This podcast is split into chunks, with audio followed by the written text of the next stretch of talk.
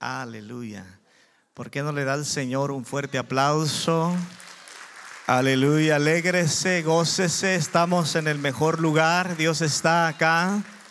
Y quiero que vea a su hermano y le diga, todavía estoy de pie. Aleluya, dígaselo con autoridad, todavía estoy de pie. Amén. Y agréguele a eso, dígale a su hermano, pero no es por mérito propio. La gracia del Señor que nos ha mantenido en pie. Yo quiero que usted levante sus manos al cielo y comience a agradecerle a Dios por lo que Él ha sido en su vida. Dígale, Padre, te amo, te alabo, te exalto. Tú has sido tan especial conmigo, Señor. Hoy he llegado al 31 de diciembre, Señor, en victoria. He llegado, Señor, de pie porque tú me has sustentado y tú me has ayudado, Señor. Aquí estamos para agradecerte, para bendecirte, Señor, porque sabemos que cada día de nuestras vidas, Señor, tú nos levantas, tú nos sostienes, Señor, con tu mano poderosa. Gracias, Jesús. Amén y amén. Aleluya. Realmente hay mucha emoción en nuestros corazones al saber que Dios no cambia.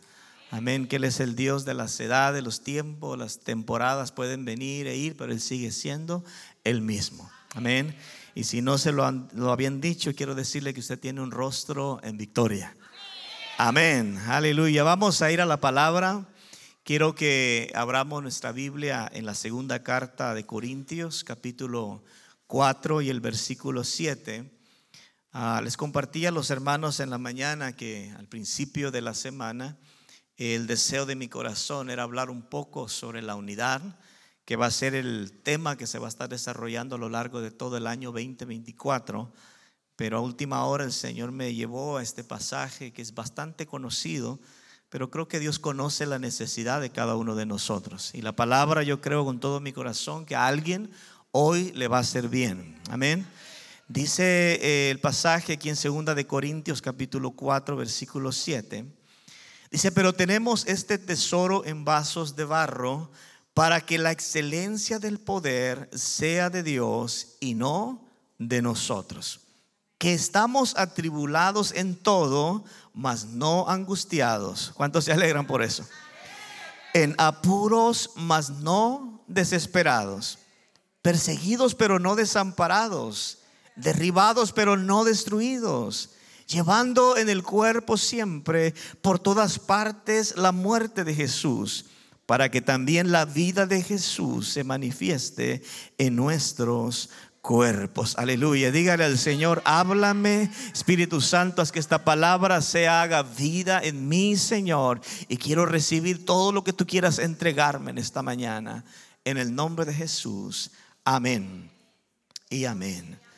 Pueden sentarse. Como decía el pastor Lester, pastor Recinos está ministrando en Faro de Luz en el norte de, Houston eh, siempre creemos la necesidad de poder compartir eh, y tenerle también nosotros allá, porque siempre que Él va, pues es de mucha bendición. Y nos tocó a nosotros venir acá a compartir la palabra, solo que con tristeza le vengo a decir que es la última vez que les predico en el 2023.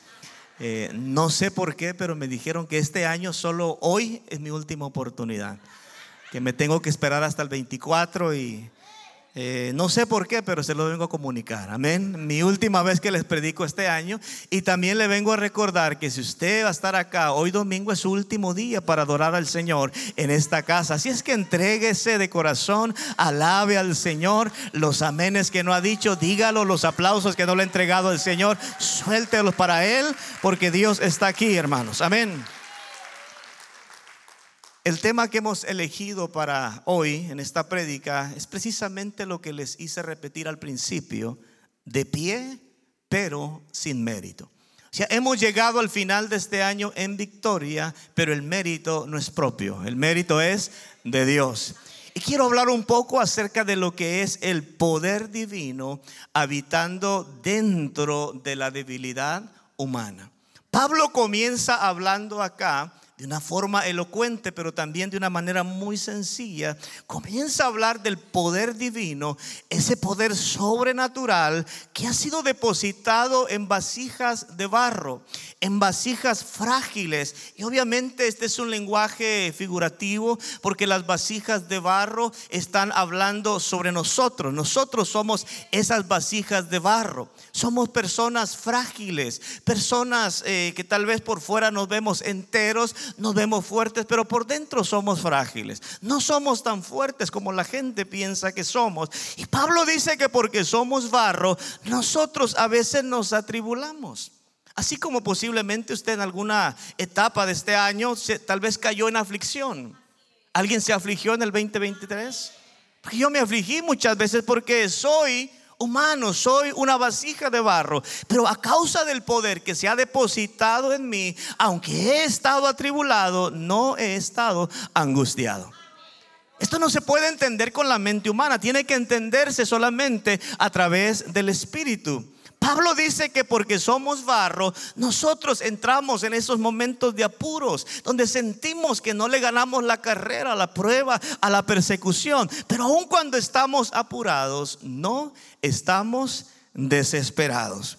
Porque somos barro, sentimos el acoso, la persecución, pero porque el divino poder de Dios está en nosotros, siempre recordamos que Dios no desampara a sus hijos, que Él nunca nos olvida y que siempre está al pendiente de cada uno de nosotros.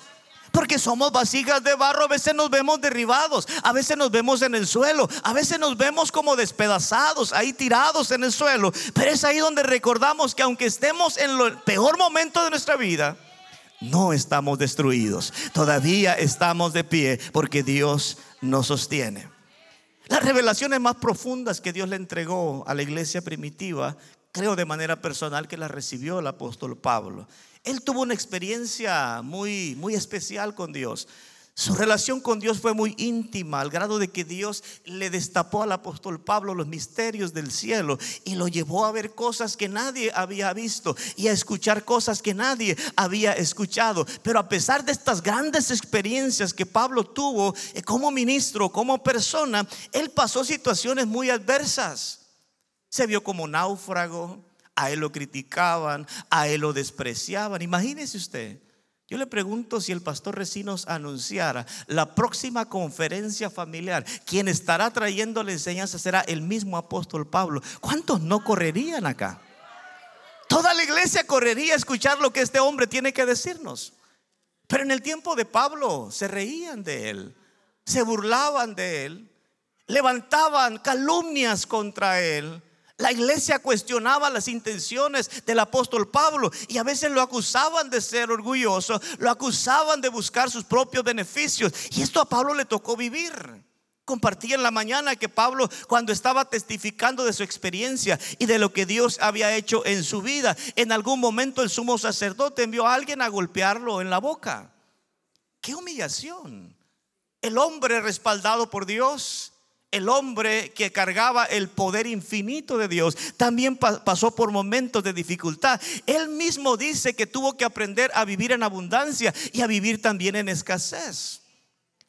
Hoy se sospecha, sobre todo los que impulsan mucho una teología de la prosperidad exagerada. Muchos sospechan que el apóstol Pablo pudo haber vivido mejor si hubiera entendido o conocido los principios o los conceptos que se enseñan hoy en día. Yo quiero decirle que Pablo tenía bien claro lo que es Dios en cuanto a su provisión. Él sabía que Dios es capaz de abrir las ventanas de los cielos y derramar bendición cuando más lo necesitamos.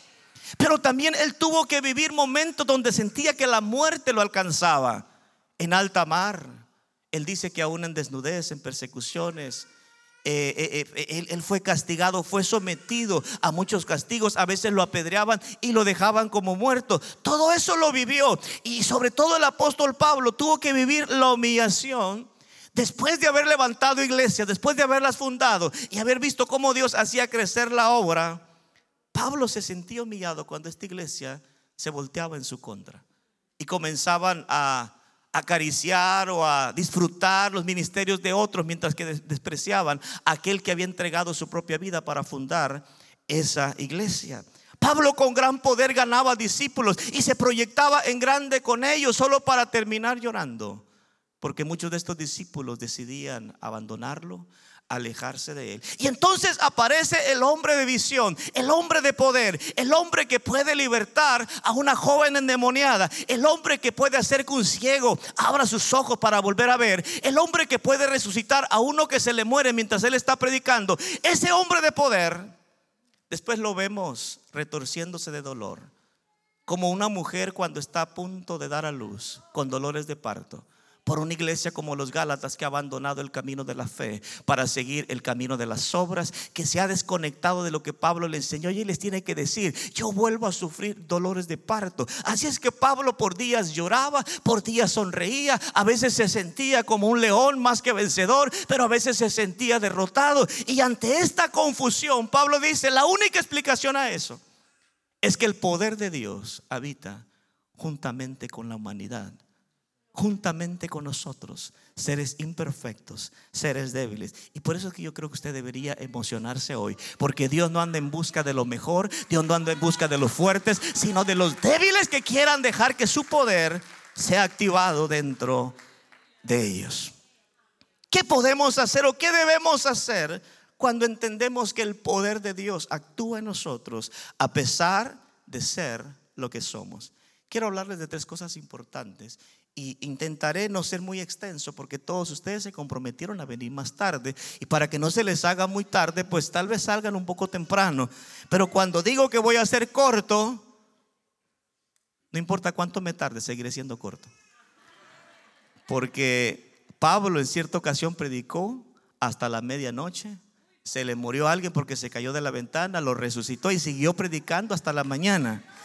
Así es que si mi prédica es menos de 12 horas, seguirá siendo corta. ¿Cómo va a ser el mensaje, hermanos? Corto. No sabemos cuánto, pero será corto. Lo primero que hace el poder de Dios en nosotros es que nos ayuda a no darnos por vencidos. Todo el capítulo 4 de 2 de Corintios lo vamos a estudiar detenidamente. Y dice el versículo 1, por lo cual teniendo nosotros este misterio, según la misericordia que hemos recibido, no desmayamos. No que no nos hayan dado ganas de desmayar, a todos nos dieron ganas. Pero no desmayamos no porque no lo hayamos intentado, porque Dios nos sostuvo. Dice la nueva traducción viviente, por lo tanto, ya que Dios en su misericordia nos ha dado este nuevo camino, nunca nos damos por vencidos. Dígale a su hermano con toda autoridad, nunca te des por vencido, mi hermano. Nunca te des por vencido. Tenemos que ser enfáticos en estas cosas tan simples, tan sencillas, cosas que ya sabemos, que no, que ya conocemos, pero que tendemos a olvidarlas. Dígale una vez más a su hermano, nunca te des por vencido. Es la parte humana que opera en nosotros lo que nos lleva a acariciar la idea de abandonar la carrera. No, que lo, que nos lleva a pensar que si desistimos de seguir haciendo lo que hemos venido haciendo, nuestra vida va a mejorar. Es porque somos humanos que a veces pensamos que si tan solamente nos vamos de la iglesia, todos nuestros problemas se van a resolver. Porque somos humanos pensamos así. Porque somos vasijas de barro, pensamos que ya hemos hecho mucho para Dios y que tal vez el ministerio que hemos venido desarrollando tenemos que soltarlo, tenemos que entregarlo. Y, yo estoy cansado de escuchar a gente en medio de sus desánimos querer ponerle palabras en la boca de Dios cuando Dios no ha dicho nada. Y vienen rápidamente muy espirituales diciendo, siento de parte de Dios que mi tiempo aquí ha terminado y que tengo que entrar en otra temporada. ¿En verdad Dios le habló o es su desánimo que lo está llevando a alejarse del lugar donde Dios le dijo que tenía que servir, que tenía que trabajar? No le ponga palabras a Dios si Dios no ha dicho nada. Mejor seamos honestos, que a veces como humanos nos cansamos y que a veces al dejar de buscar el poder y la unción del Espíritu Santo, nuestras fuerzas se acaban y ya no podemos seguir siendo productivos hasta que volvemos a mirar hacia adentro, a mirar que dentro de nosotros está el poder que resucita a los muertos, el poder que levanta a los paralíticos, el poder que da vista a los ciegos, el poder extraordinario está en nosotros. Es esa parte humana que nos dice que no sigamos. Pero está el poder de Dios que nos dice, un paso más lo puedes dar.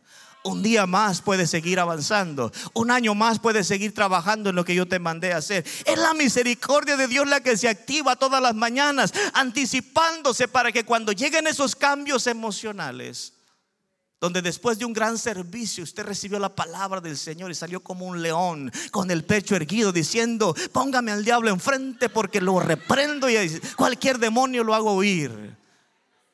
Y se levanta el lunes con cara de pocos amigos no oró, no quiso leer la Biblia, se lleva hasta el gato de encuentro, pelea con la gente, camino a su trabajo.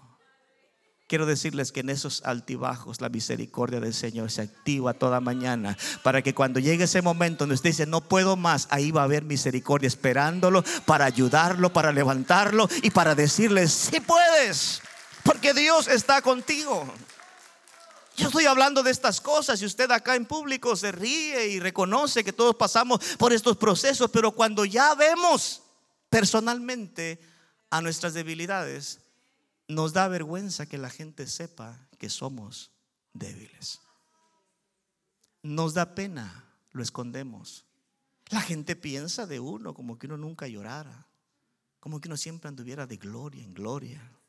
Como que el pastor habla, cada mañana se le revela el ángel Gabriel y el arcángel Miguel le abre la puerta. Y como que Dios en persona viene y nos da el mensaje ya escrito. Así como ahora con la inteligencia artificial que usted pone un tema, ya le da el sermón con los puntos principales, la, la ilustración y la conclusión. Eso está pasando. Y muchas iglesias ahora donde se, se dejó de buscar la presencia del Señor, ya nos está orando, pidiendo revelación por la palabra. Ya nos está pidiendo una palabra para el pueblo. Ahora solamente se está usando la inteligencia artificial. Y no se asuste que para allá vamos y solamente los pocos que amamos a Dios y amamos su palabra, seguiremos yendo a este libro a ahondar, a sacar agua del pozo para darle de beber a un pueblo sediento, a un pueblo que necesita escuchar palabras del Señor.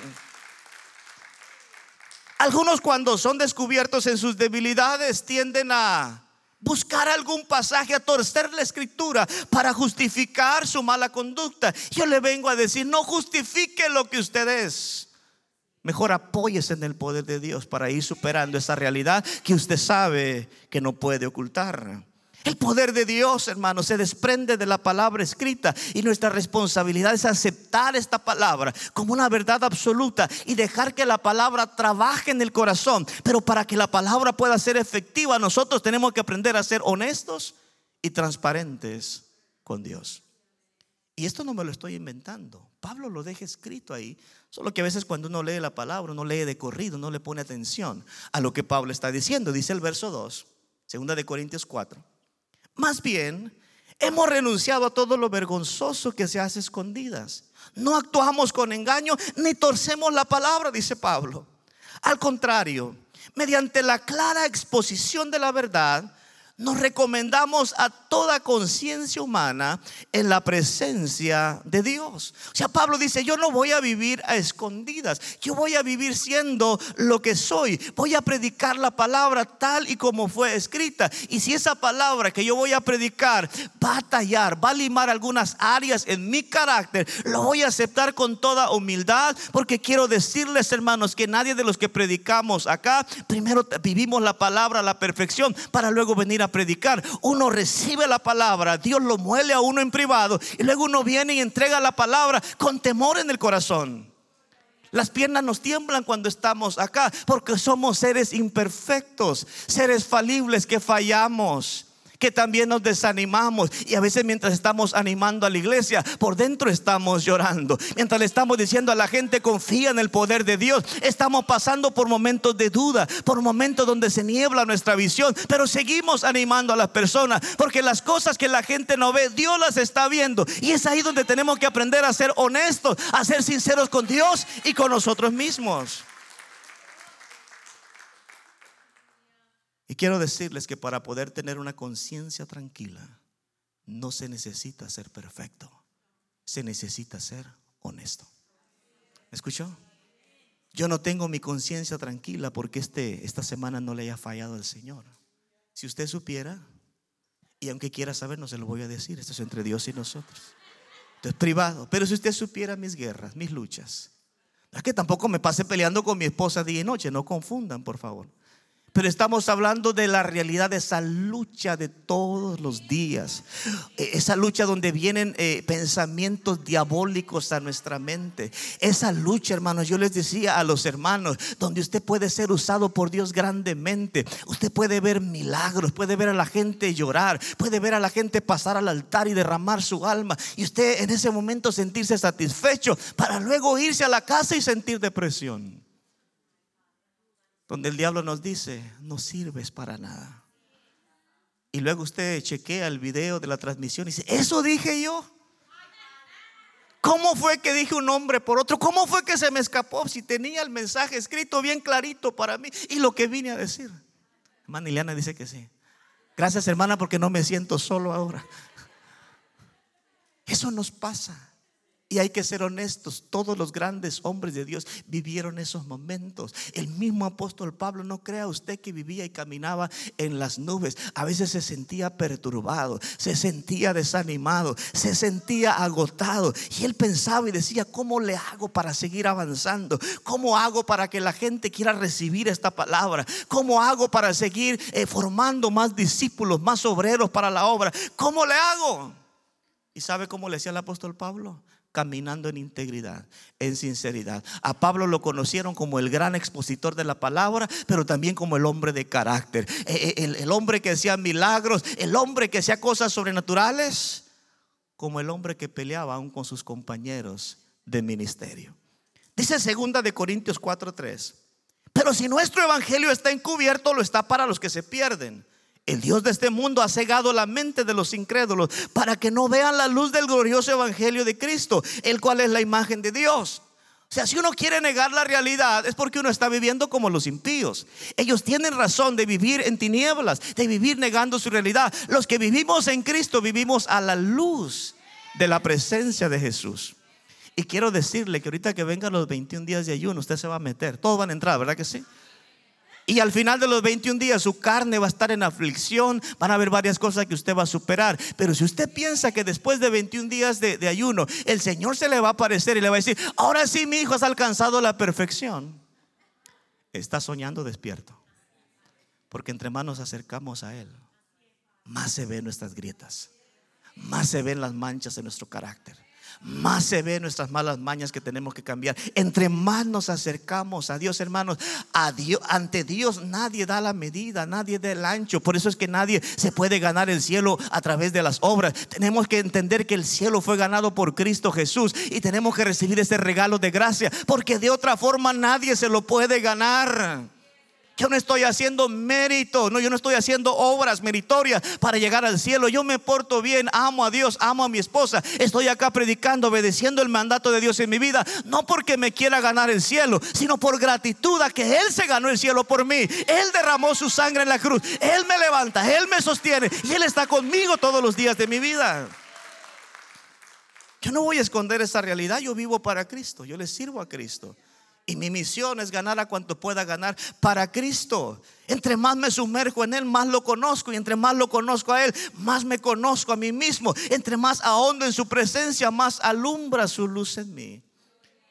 Y entonces le digo, Señor, yo no entiendo cómo tú pudiste seleccionar, elegir a una vasija frágil de barro para depositar un poder extraordinario que hasta el día de hoy no lo podemos entender. Dígale a su hermano, aunque eres una vasija, el poder de Dios está en ti. Dice el versículo 5, no nos predicamos a nosotros mismos, sino a Jesucristo como Señor. Nosotros no somos más que servidores de ustedes por la causa de Jesús. Porque Dios que ordenó que la luz resplandeciera en las tinieblas, hizo brillar su luz en nuestro corazón para que conociéramos la gloria de Dios que resplandece en el rostro de Cristo. Pablo dice, yo estoy en pie, he permanecido en pie, me voy a mantener en pie, pero no soy más que un simple servidor de ustedes. Porque la obra no la hago yo, la hace Cristo Jesús. Pablo dice, aun cuando me enfrento a la muerte, es ahí frente a la muerte que puedo descubrir y conocer el poder extraordinario del Cristo que da vida, el Cristo que levanta de la misma muerte. Aleluya.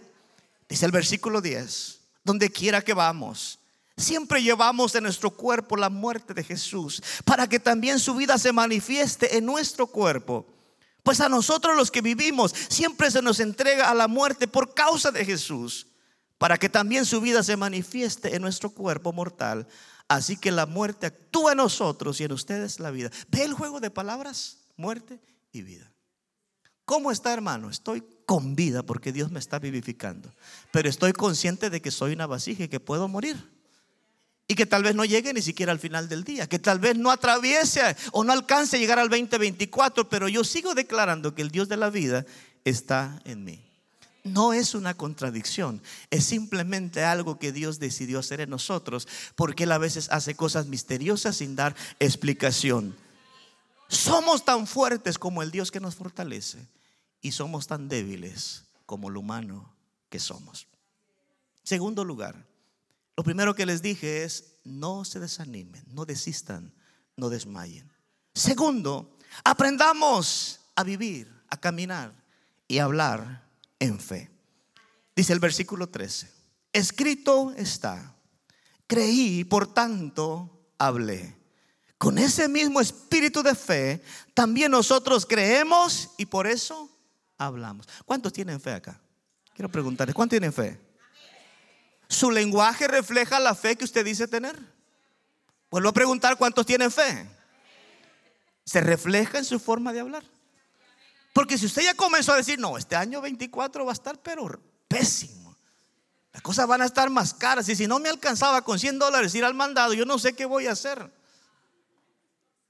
Yo no sé si me voy a tener que cambiar de área, de ciudad, porque esto está muy difícil. Y los cambios que... ¿Ya comenzó usted a hablar así? Para hacer un llamado acá y usted se arrepienta y vuelve a entregar su vida a Cristo. Pablo dice, porque hemos creído, ahora hablamos, pero hablamos con el espíritu de fe. No tenga temor a declarar cosas buenas. No tenga temor a declarar que el Dios que ha sido bueno en el 23 seguirá siendo en el 24. No tenga temor. No tenga temor a decir todo va a, todo va a estar bien. Aunque tenga que pasar por momentos de enfermedad. Jehová Rafa aparecerá cuando llegue la enfermedad. Si tengo que pasar por momentos de escasez, Jehová Jireh aparecerá en ese momento. Y si tardara un poquito en manifestarse, si fueran solamente un año, dos años o tres años, Él hará que la harina de la tinaja, el aceite nunca mengue para que yo pueda seguir comiendo, pueda seguir sustentando a mi familia, porque Él es el Todopoderoso. Si yo fuera usted, alabara y bendijera al Señor, porque Él no, no va a cambiar, Él seguirá siendo el mismo. Él es Dios, Él es poderoso. Y Él está entre nosotros. Él habita y camina con nosotros. Dice el verso 14, porque sabemos que aquel que resucitó al Señor Jesús, nos resucitará también a nosotros con Él y nos llevará junto con ustedes a su presencia. Todo esto es por el bien de ustedes, para que la gracia que se está alcanzando a más y más personas haga abundar la acción de gracias para la gloria de Dios. Versículo 13 es una referencia directa al Salmo 116 donde el salmista en medio de sus luchas y en medio de sus grandes tribulaciones, él se atreve a decir, seguiré confiando en el Señor, seguiré creyendo en Él.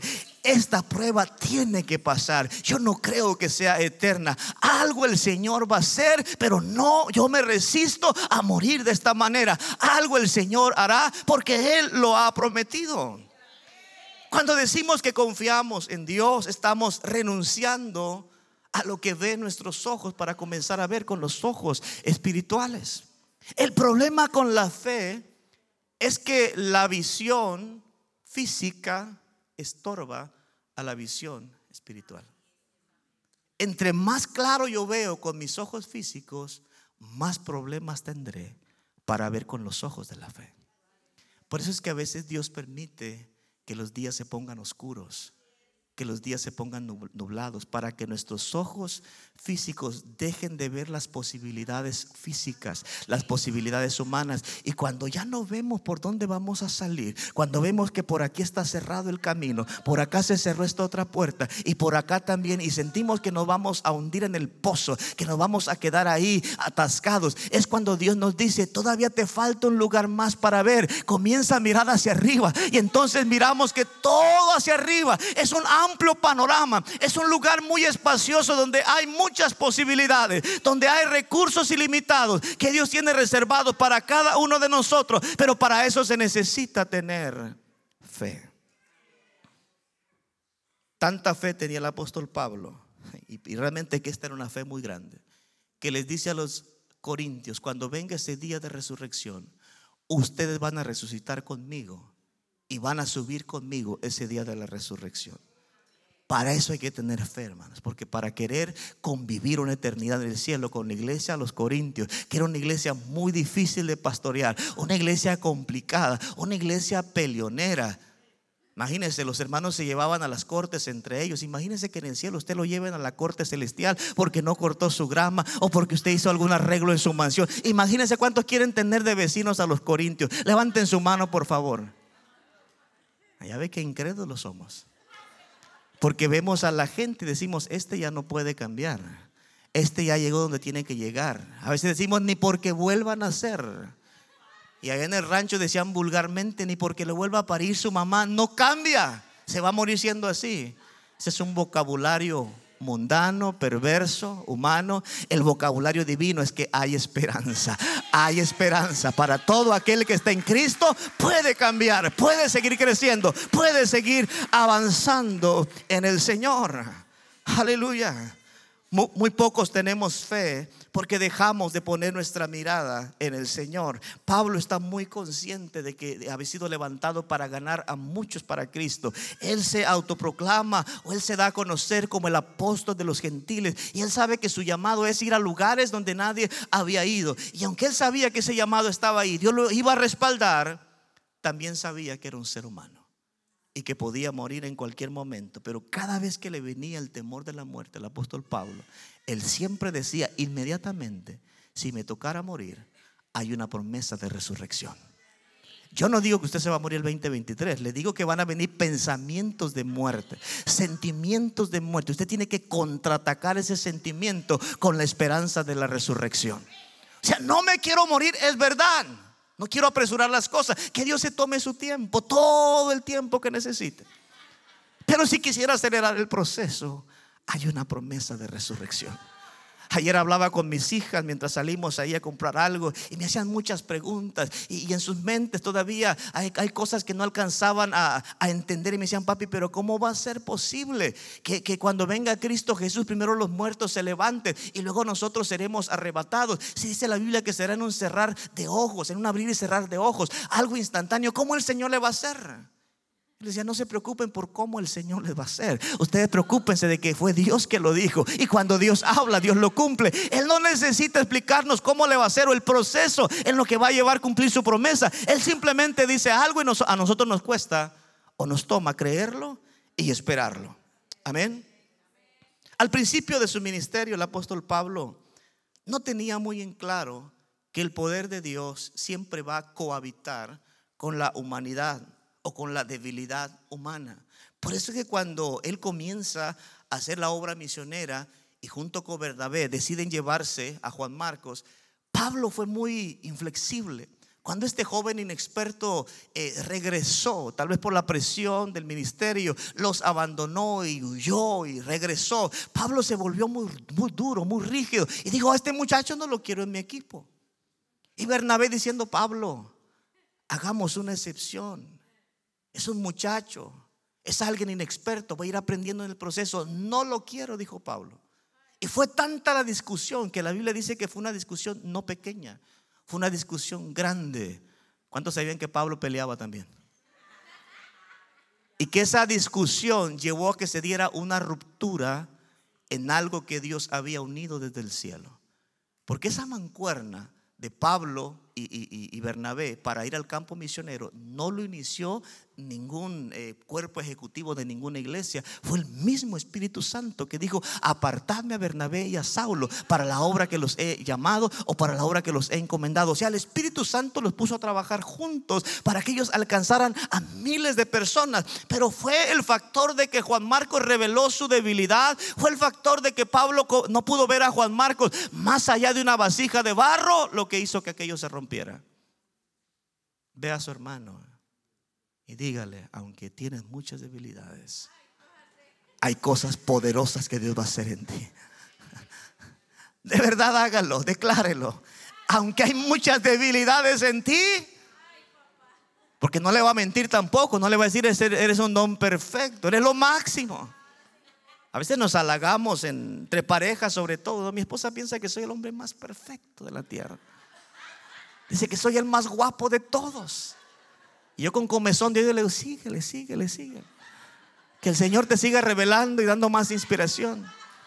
Pero sé que no es verdad, que el amor la ha cegado y que no puede ver más allá de la realidad. Y es que la fe nos quiere cegar para que no veamos solo las debilidades de otros, sino que veamos que dentro de ese vaso frágil hay un poder extraordinario. Dígale a su hermano, yo creo en ti. Dios te va a seguir usando este próximo año. Dios te va a levantar con poder. Dios te va a levantar en gloria. Él hará cosas extraordinarias.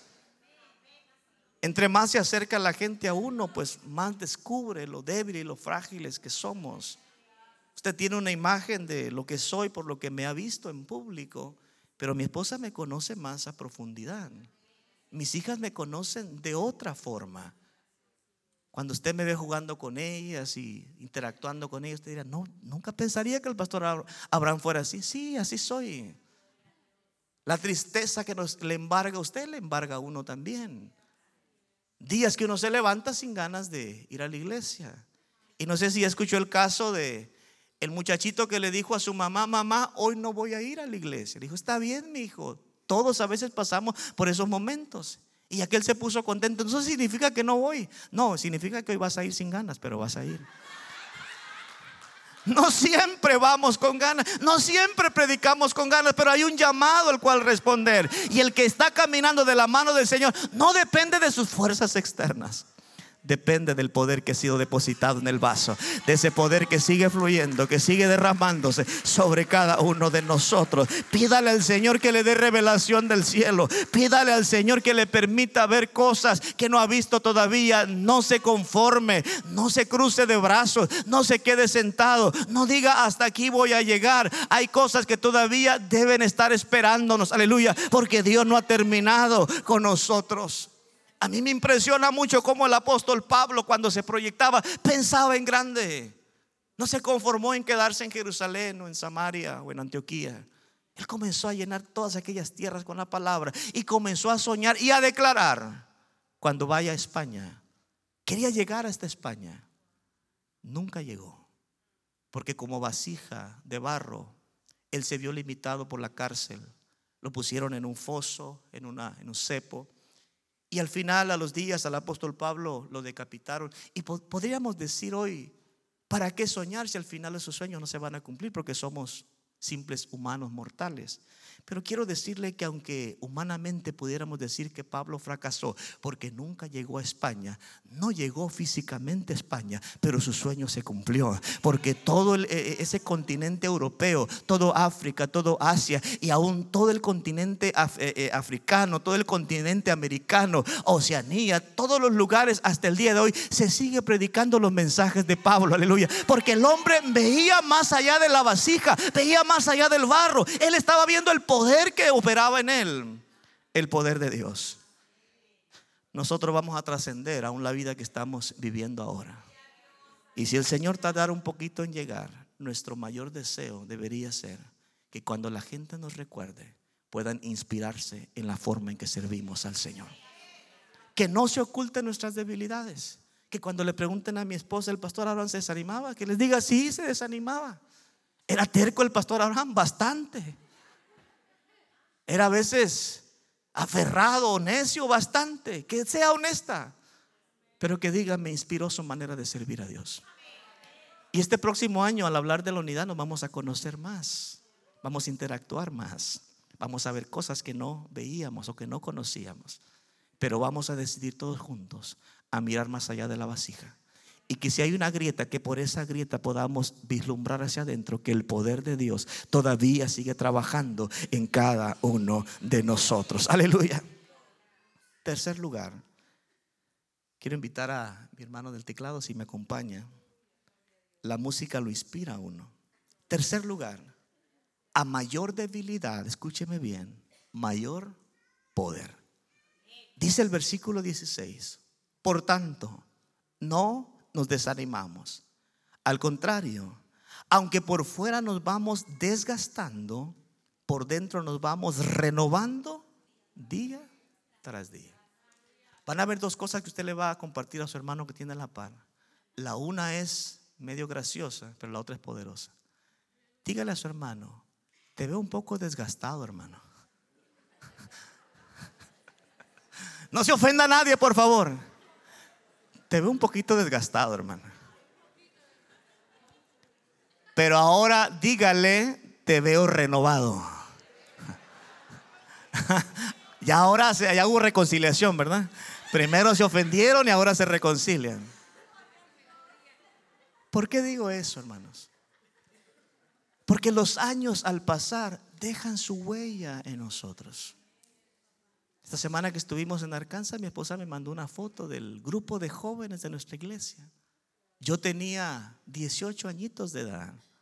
Era 28 de cintura. Sin ir al gimnasio, comiendo mucha tortilla y pan dulce, mi cuerpo estaba al 100. Era una máquina de quemar grasa. Y ustedes se recuerdan también o suspiran.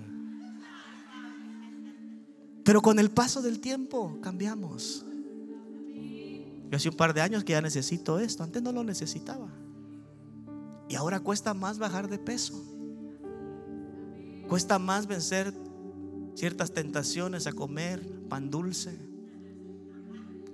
Ahora estamos entrando en la etapa donde no nos pasaba antes, que no podemos dormir. ¿Le ha pasado a usted? De jóvenes nos levantábamos, yo recuerdo esas mañanas los sábados a las 12 del mediodía, a la una, y decía, tan temprano me desperté. Ahora inténtelo. Son las 5 de la mañana y los ojos están como faros de auto en la madrugada, bien despiertos. No sé qué me está pasando. Las hermanas dicen, siento calores insoportables. Yo no sé qué me está pasando. ¿Qué me está sucediendo? Afuera está nevando y estoy sudando. El tiempo pasa y deja su huella en nosotros. Y Pablo decía, por fuera nos vamos desgastando, nos vamos debilitando pero por dentro nos vamos renovando.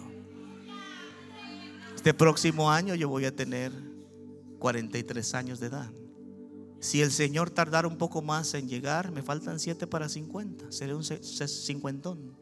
Y luego seré un predicador de, 60, de 70, hasta que el Señor regrese por su iglesia. Y ese tiempo no va a pasar de balde. A lo mejor me voy a ver más encorvado de como... Yo no sé. Tal vez no tenga todos los dientes que tengo ahora. Pero lo que sí debe permanecer en mí es la fe de que entre más se desgaste esto que ustedes ven, más se renueva lo que está por dentro. Y yo estoy expectante a que cada año que pase de mi vida, la unción sobre mí será mayor el poder de Dios sobre mí será más extraordinario. Lo que yo no he visto todavía lo voy a comenzar a ver. Los lugares a donde no he ido comenzaré a llegar. Mi mente comenzará a soñar con cosas más grandes. Y aunque esta caparazón, este cuerpo exterior se vaya apagando, se vaya desgastando, entre menos haya de mí, más habrá de Dios. Entre más agrietada esté la vasija, más, más servirán esas grietas para que el resplandor de la gloria de Dios comience a salir y comience a llegar a lugares más lejanos. Aleluya.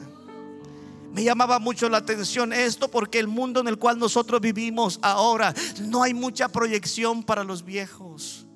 Si usted ya entró a la tercera edad no es tan fácil conseguir un empleo.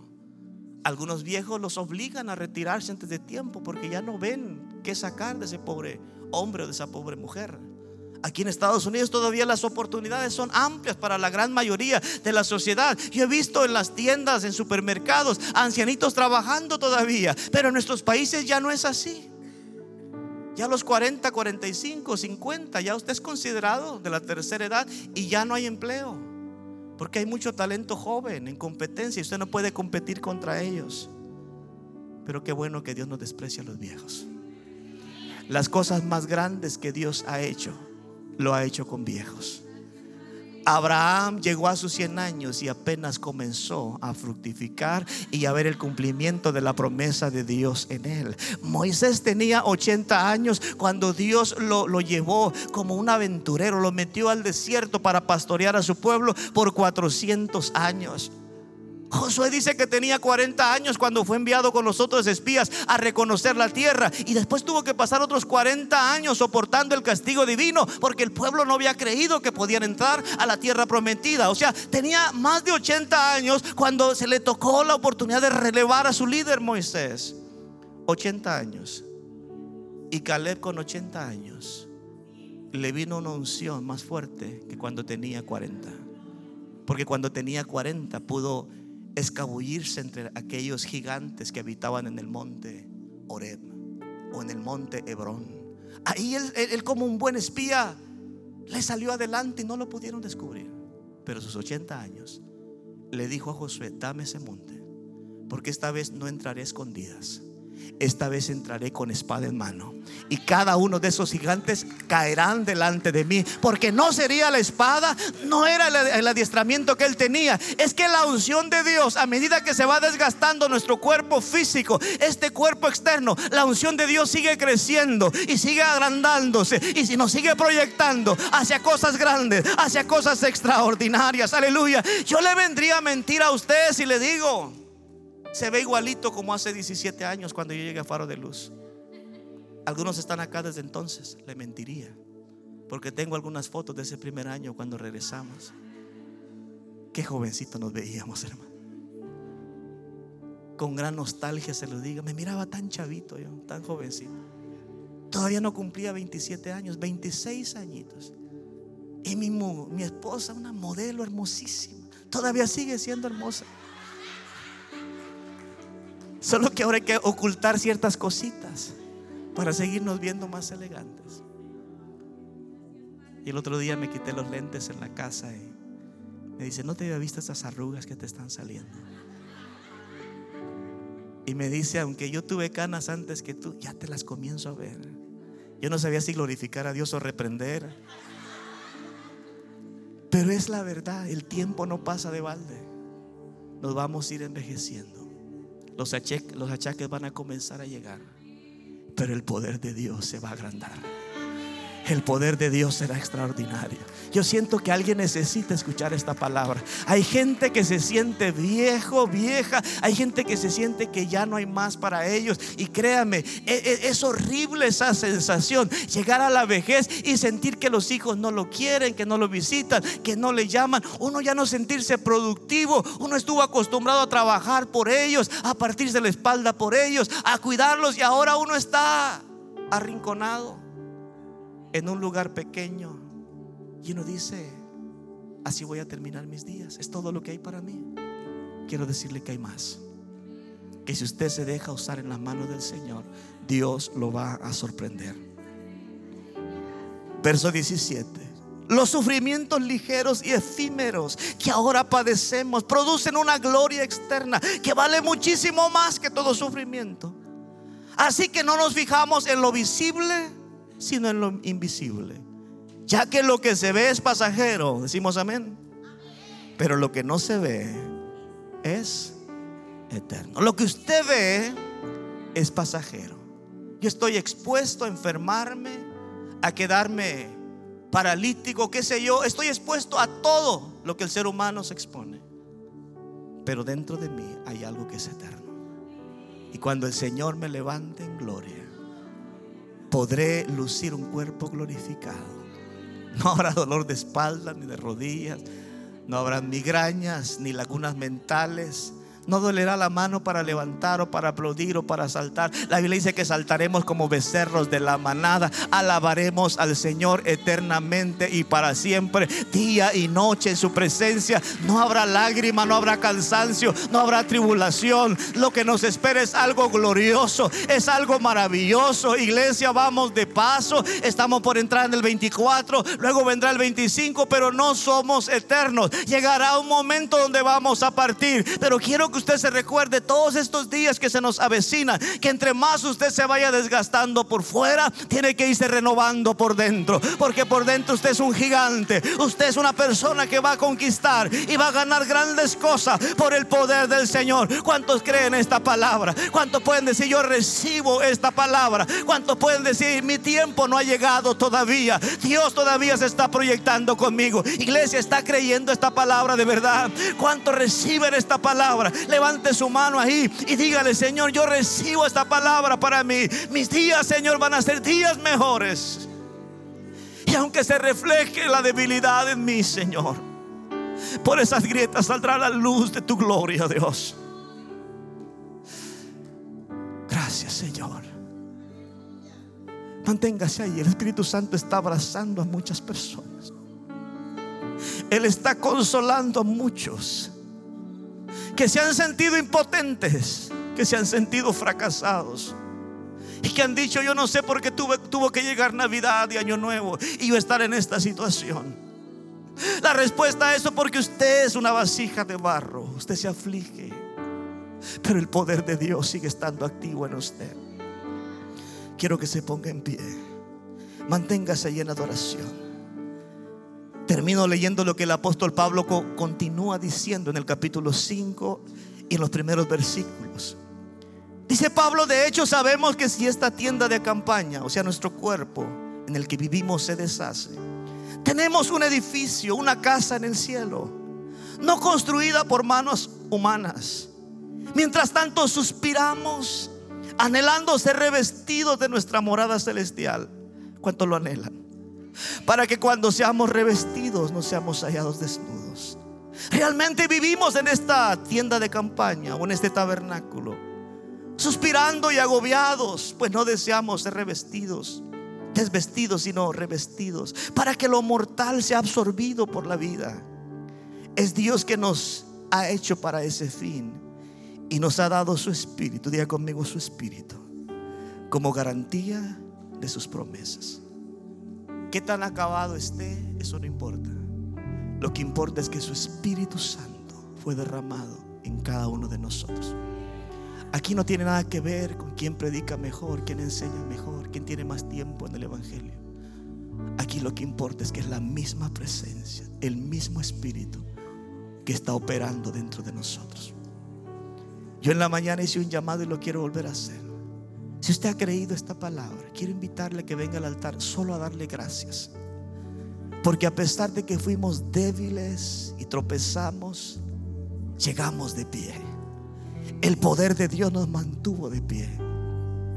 Venga en humillación, levante sus manos y dígale, Señor, muchas gracias.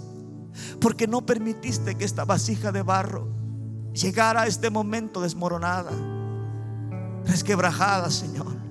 Gracias porque tu poder en mí me ha dado sentido para vivir. Tu poder en mí, oh Dios, me ha hecho más que vencedor. Hay mucho espacio acá. Si usted quiere venir, no la piense dos veces. Solo le vamos a agradecer a Dios. Yo le quiero agradecer a Dios por cada una de las victorias que Él me ha dado. Cuando el enemigo ha venido a atacarme con confusión, con duda, con pensamientos que no glorifican a Dios. En cada una de esas guerras Dios ha sido fiel conmigo. Y me ha hecho levantar mi cabeza en alto me ha hecho saborear grandes victorias por su pura gracia y por su puro amor. Solo adórele ahí tranquilamente.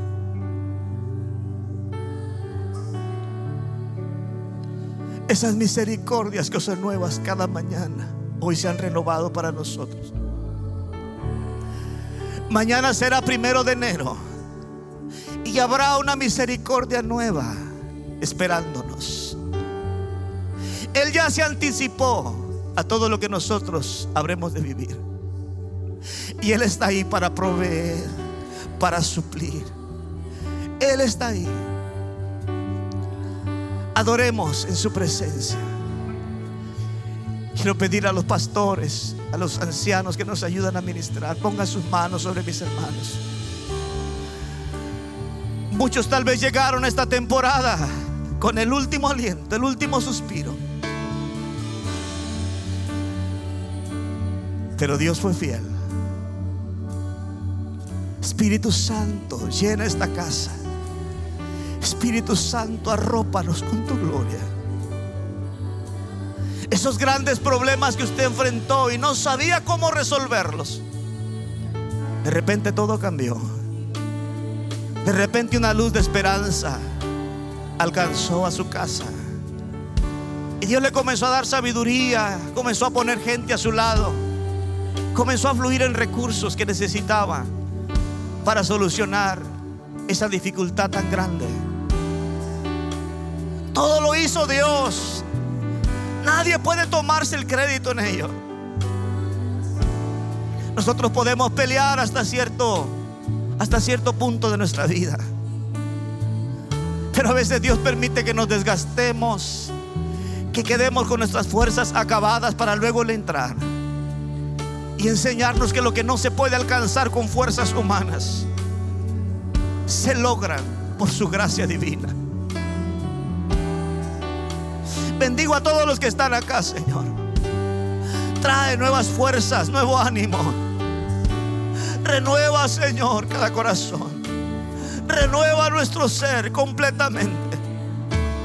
No negamos que somos seres frágiles y débiles. No negamos, Señor, que hay muchas áreas donde debemos trabajar. No vivimos escondidas, Señor. Lo que se ve, oh Dios, no se puede esconder. Pero lo que sí creemos es que cada día, Señor, tú irás perfeccionando tu obra en nosotros. Nos irás llevando, Señor, en un crecimiento progresivo hasta alcanzar el nivel del varón perfecto. Hasta llegar a una madurez, Señor. Y que podamos ver, Señor, el resultado de los años, de los días y los meses donde tú has invertido con tu palabra, con tu presencia, Señor con la gente que nos ha rodeado, Señor. Has hecho mucho por nosotros. Y esta obra que has comenzado no se va a quedar incompleta, Señor. Llegará, oh Dios, a culminarse. Sí. Hay mucha gratitud en este lugar, iglesia. Solo agradezcale a Dios. Dígale, me ha seguido dando oportunidades a pesar de saber quién soy. ¿Quién podrá ocultarse de tu mirada, Señor? ¿Quién podrá esconderse de tu presencia? Pero puedo sentir, Señor, que todavía tienes el deseo de seguir proyectándose con cada uno de nosotros.